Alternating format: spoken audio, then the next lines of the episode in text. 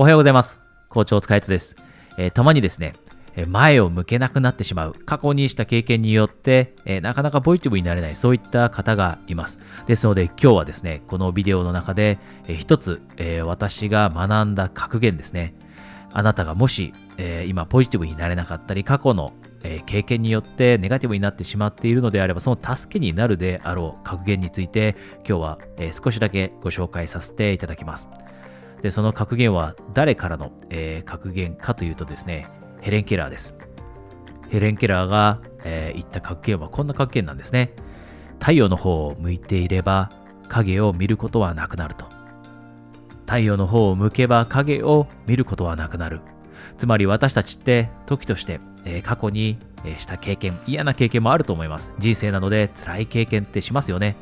えー、失恋をすることもあると思いますし、時には仕事を失ってしまう。またはそこまでいかなかったとしても仕事がうまくいかなかったり、えー、人間関係がうまくいかなかったりということだってあります。で人生はそういった経験の積み重ねです。で私たちが前を向かずに後ろを向いてばかり生きていると影を見ていることになりますよね。そして影を見た結果ずっとずっと暗い場所にいることになってしまう。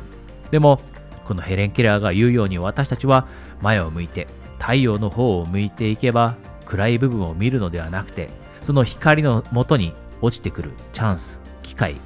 または感謝できるものこういったものを見つけられるようになって明るいものを見られるようになって影に生きるのではなく明るく前向きにポジティブに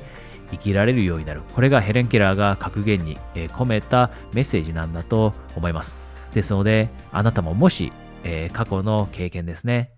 これによってなかなか、えー、物事をポジティブに捉えられないという、そういった経験をしていたり悩みを持っていたらですね、ぜひ今日、えー、ご紹介したこの格言を覚えておいてください。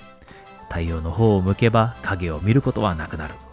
えー、それではですね、今日も一緒にエクササイズをしましょう。え今日はですね、あなたが今感謝していること、または感謝できること、これをですね、3つしっかりと思い浮かべてほしいと思います。えー今日ちょうどですね、このヘレン・ケラーの格言を紹介しました。えー、太陽の方を向くことという、その意味に込められていることの一つが、目の前にある、感謝できるような、そんなポジティブなものに意識を向けようということなんだと思います。なので、ぜひですね、このビデオをせっかく聞いてくれているのであれば、えー、あえて意識して感謝できることを3つ、えー、思い浮かべてください。で、もしあなたが今ですね、目を閉じることができる、えー、そういった環境にいるのであれば目を閉じて、実際にその感謝していることを具体的に頭に思い浮かべて、感謝というポジティブな感情が自分の中から湧いてきたなと思ってからですね、このビデオを見終えて、今日という一日を、えー、続けるようにしてください。えー、最後にですね、えー、お知らせですが、えもしあなたが